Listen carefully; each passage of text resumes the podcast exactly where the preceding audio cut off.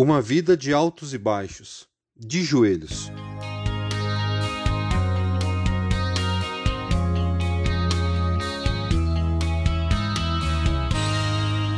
Entre os altos e baixos da vida do rei Davi, nós vamos começar pela primeira narrativa completa dos seus atos. Apesar de um inevitável trocadilho, este momento alto da sua vida é uma das mais famosas histórias infantis da Bíblia.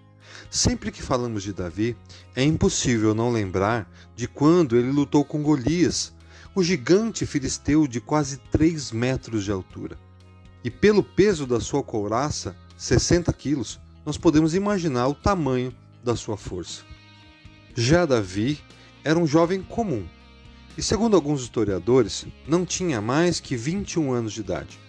Mas, mesmo tão jovem, já se dividia entre os afazeres da corte de Saul, o rei, e suas obrigações com o rebanho de seu pai.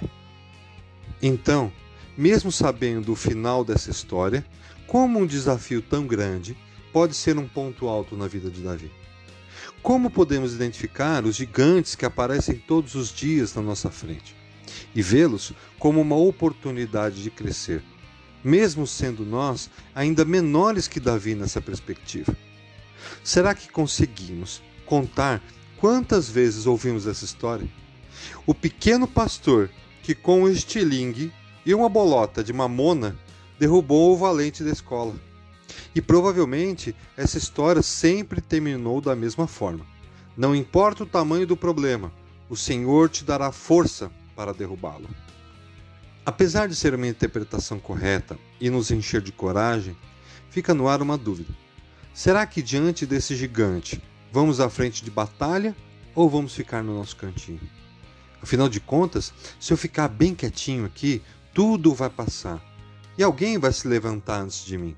Um desses guerreiros aí, não eu, apenas um pastor de ovelhas. Bem, a chave para resolver esse dilema é um verdadeiro paradoxo, ou seja, uma contradição. Para derrotar um gigante, temos que primeiro fazer uma imagem verdadeira de nós. Reconhecer que somos pequenos, muito menores que ele. Vejam como Davi começa a se preparar para a batalha. E em seguida, pegou seu cajado, escolheu no riacho cinco pedras lisas e colocou-as na bolsa. 1 Samuel 17,40 O que se esperava de um grande guerreiro é que pelo menos colocasse uma armadura o que foi oferecida pelo rei Saul. Mas se ele nem conseguiu andar com ela, sabia que de nada adiantaria.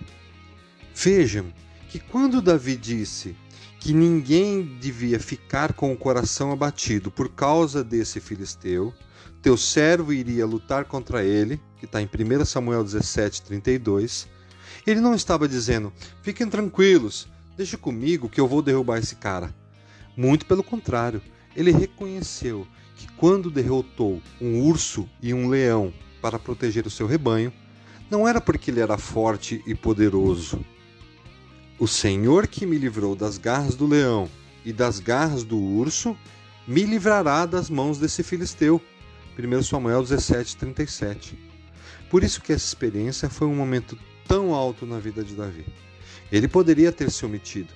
Ninguém iria cobrar isso dele.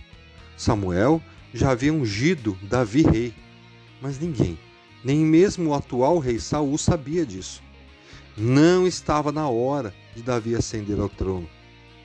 Os gigantes que encaramos todos os dias somente serão momentos altos nas nossas vidas se fizermos como Davi, não nos omitirmos, sermos revestidos de coragem, que não é ausência de medo, isso é imprudência.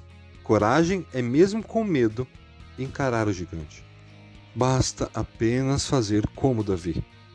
Começar se ajoelhando e perguntando para Deus: com o que eu vou lutar?